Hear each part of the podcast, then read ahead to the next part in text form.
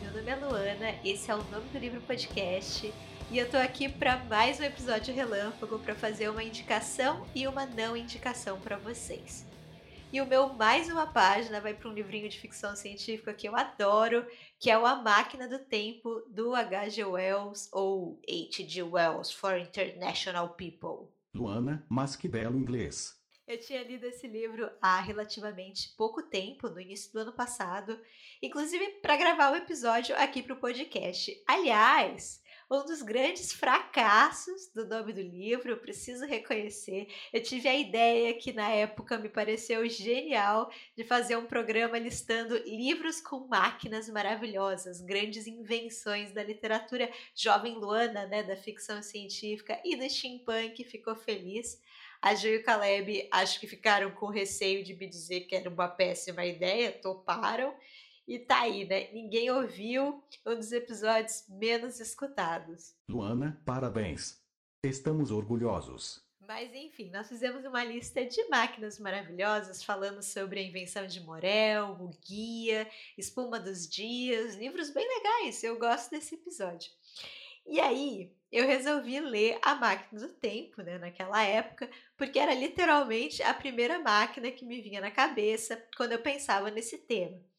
E agora, né, eu reli o livro para participar de um outro projeto, um texto que eu preciso escrever, mas enfim, isso é outro papo. Luana, você precisa de foco. Máquina do Tempo, falando sobre o livro. Fala sobre um cientista inglês do século XIX que constrói essa máquina e vai parar no ano 802.701. Eu sempre acho curioso o ano, é muito além do que qualquer outro escritor iria. E é legal como esse cientista é construído, porque ele é brilhante, mas também é um inglês muito rico. Então, ele viaja no tempo e planeja voltar a tempo para o jantar, né? Para fumar um charuto com os amigos ricos dele.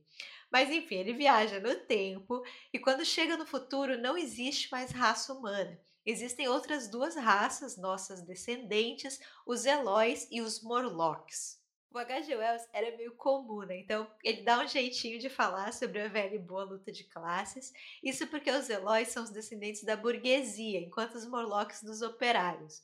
Os Eloys são tão inúteis que eles só sabem colher flores e dançar nas colinas, enquanto os Morlocks não suportam a luz e não são nem mais capazes de respirar ar puro. É isso, né, gente? Gerações e gerações de operários trancafiados em fábricas dá nisso. Livro bem divertido, bem de entretenimento, mas o coração mesmo é essa reflexão sobre o capitalismo e a própria Revolução Industrial, que ainda era um acontecimento recente. Essa então é a minha indicação.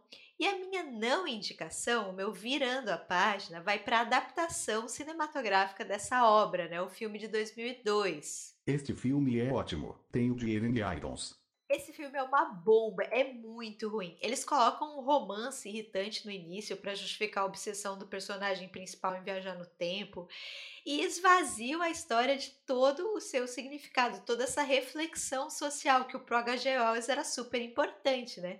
E tem uns efeitos mequetrefes. Nossa, eu assisti esse filme no cinema e lembrava que era ruim, mas, gente, eu assisti agora e eu me surpreendi de como ele era ruim de verdade, assim, minha nossa. E sabe o que é mais chocante? O filme foi dirigido pelo bisneto do H.G. Wells. Fiquei passada com essa informação.